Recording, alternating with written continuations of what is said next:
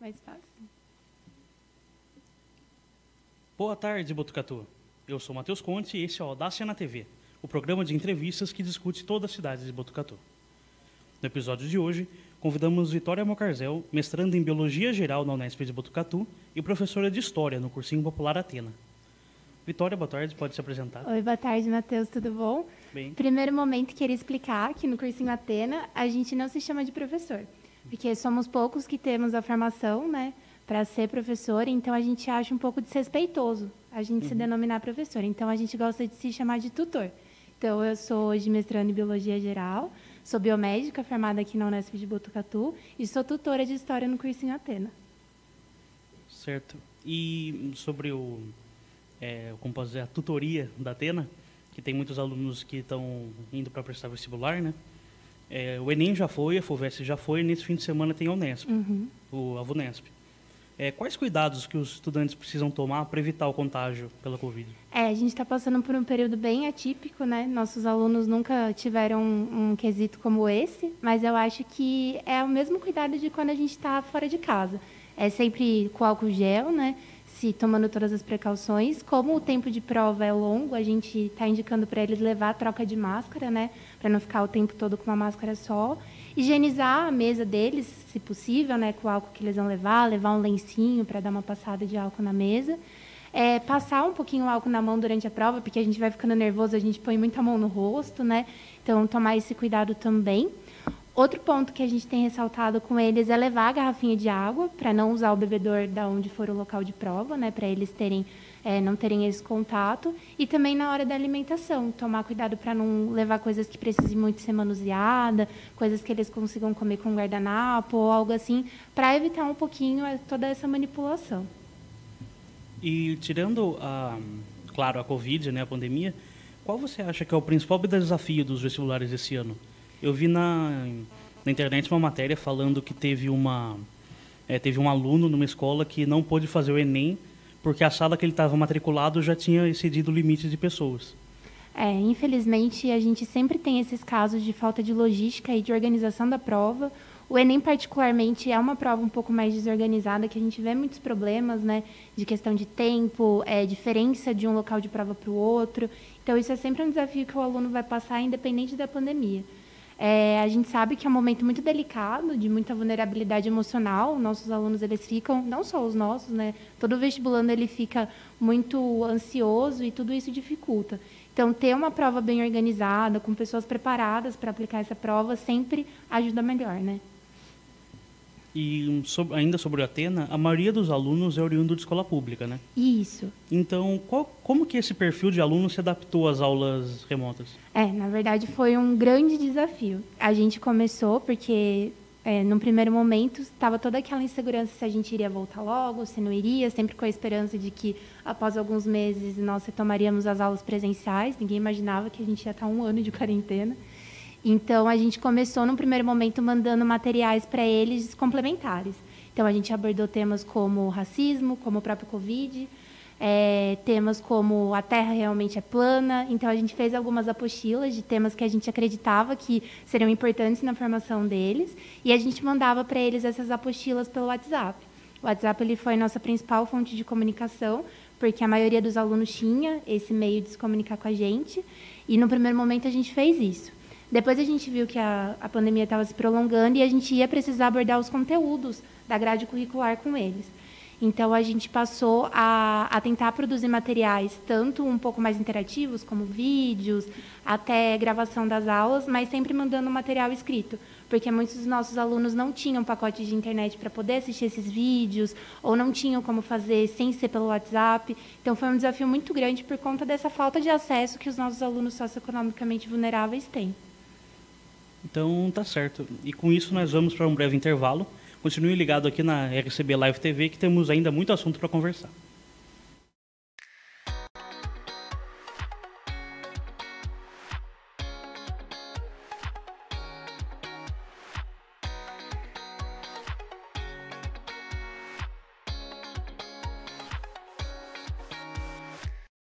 foram capturados pelos invasores.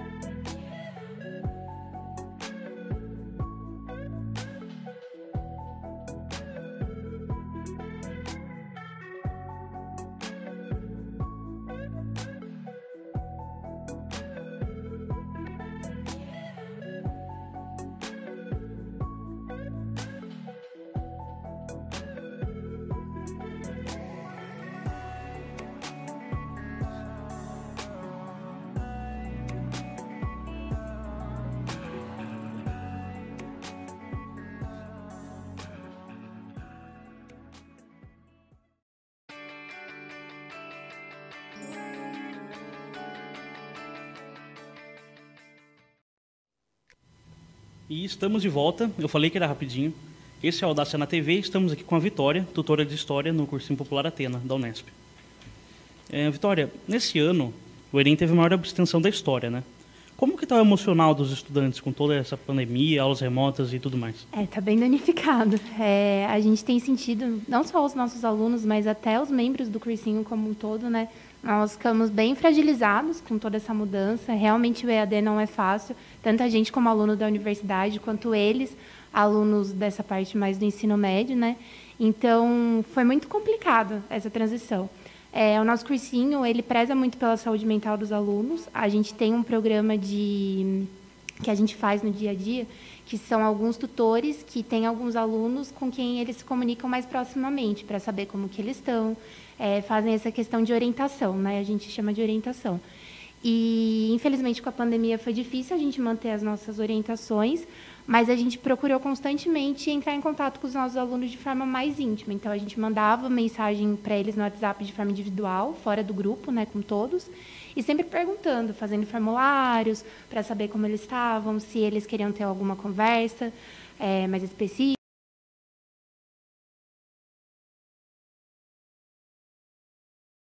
de quem precisava de uma ajuda mais especializada.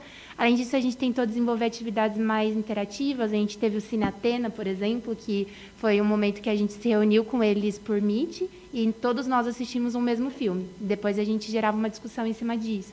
Então a gente tentou uma forma de estar mais próximo deles, mesmo num momento como esse. E agora que os alunos estão em casa, né, tá tendo aula remota, é, de que forma que os pais podem colaborar com esses, essas crianças, né, esses adolescentes, para eu estudar para o vestibular? É, eu acho que a primeira coisa que um aluno que vai prestar vestibular precisa é o apoio, né? A gente vê muitos casos de pais que não concordam com o aluno prestando vestibular, acho que deveria estar trabalhando, ou não aceita a escolha de curso dele. Então, acho que no primeiro momento, independente de pandemia, a gente precisa de pais que apoiem esses jovens que estão prestando vestibular. No segundo momento, eu acho que é a questão de dar espaço para eles estudarem, então tentar manter um ambiente de estudo o mais com maior qualidade possível, né? A gente sabe que é complicado, muito de, muitos deles dividem quarto com irmãos, com avós, por exemplo, então dificulta bastante, mas tentar trazer um pouco de paz, um pouco de silêncio na hora que o aluno está estudando e respeitar isso também. E a gente falou sobre o Enem, que já foi, a FUVEST, que já foi e agora tem a VUNESP. É, quais assuntos você considera que são mais cotados para serem cobrados na Unesp? É, esse ano está um grande enigma, né? A gente tem essa mudança da segunda fase, que pela primeira vez vai ser de alternativa e não discursiva. Uhum. Então a gente está um pouco apreensivo de como vai ser esse modelo de prova. A gente não sabe se eles vão tentar manter as perguntas como eram da segunda fase ou puxar um pouquinho de primeira fase. Então vai ser um grande desafio. Quanto aos assuntos, a Vunesp ela tem um perfil diferente de prova, né, quando comparado, por exemplo, com o Enem, porque ela é dividida igualmente entre a parte de linguagens, a parte mais de humanas e história, é, a parte de ciências naturais e matemática ocupam o terceiro terço, né? Vamos falar assim. Uhum. Então isso dá para o aluno uma maior flexibilidade em linguagem e humanas, que às vezes eles têm maior facilidade. Então isso são coisas que a gente tem visto no vestibular da Unesp nos últimos anos. Então é isso. A gente vai para mais um intervalinho rapidinho e já já a gente volta.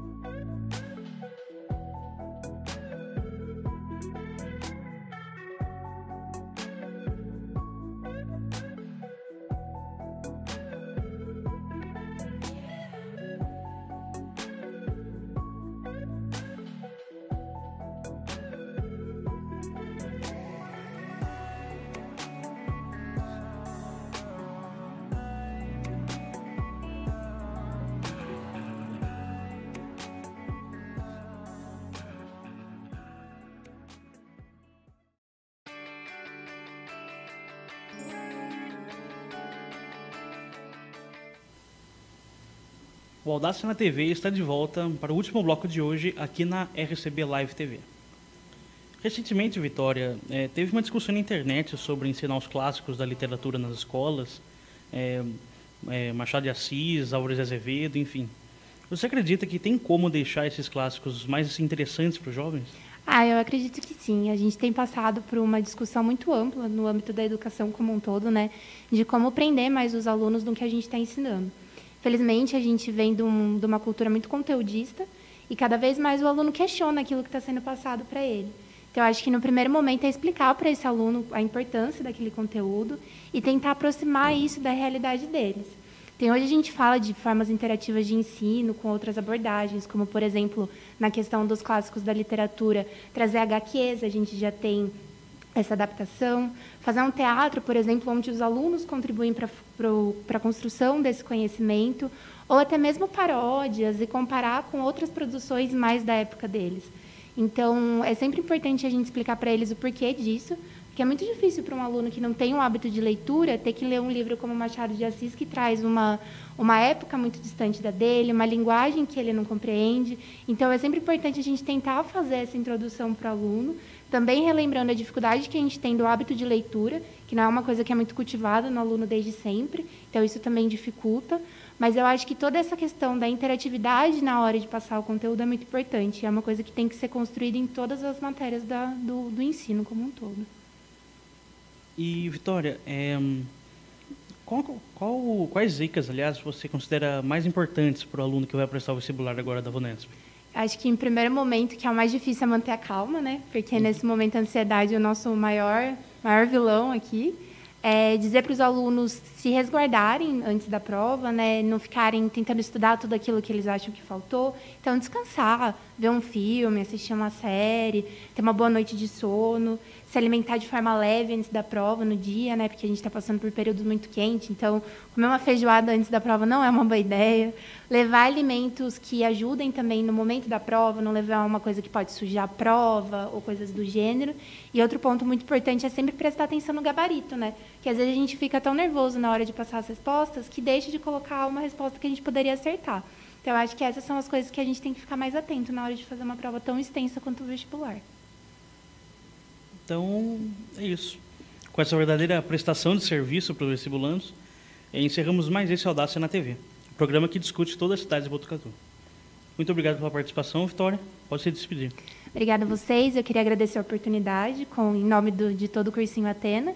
É, dizer que nós temos redes sociais, se, se quem está assistindo a gente quiser seguir, tanto no Instagram quanto no Facebook. E também relembrar que nós somos um cursinho pré-universitário e não pré-vestibular porque o nosso objetivo é formar os nossos alunos para o ambiente universitário, não apenas para uma prova que nem sempre vai dizer realmente o quanto eles sabem. E no, na Unesp tem três cursinhos, né? Tem. Universitários. Na verdade, essa cultura do, do cursinho popular ela é muito, muito forte dentro da Unesp, não só no campus de Botucatu. É um projeto muito, muito forte dentro da universidade. Muito bacana isso. E então, acho que é isso. Muito obrigado a todos vocês, ouvintes. Até mais, Botucatu. Obrigada.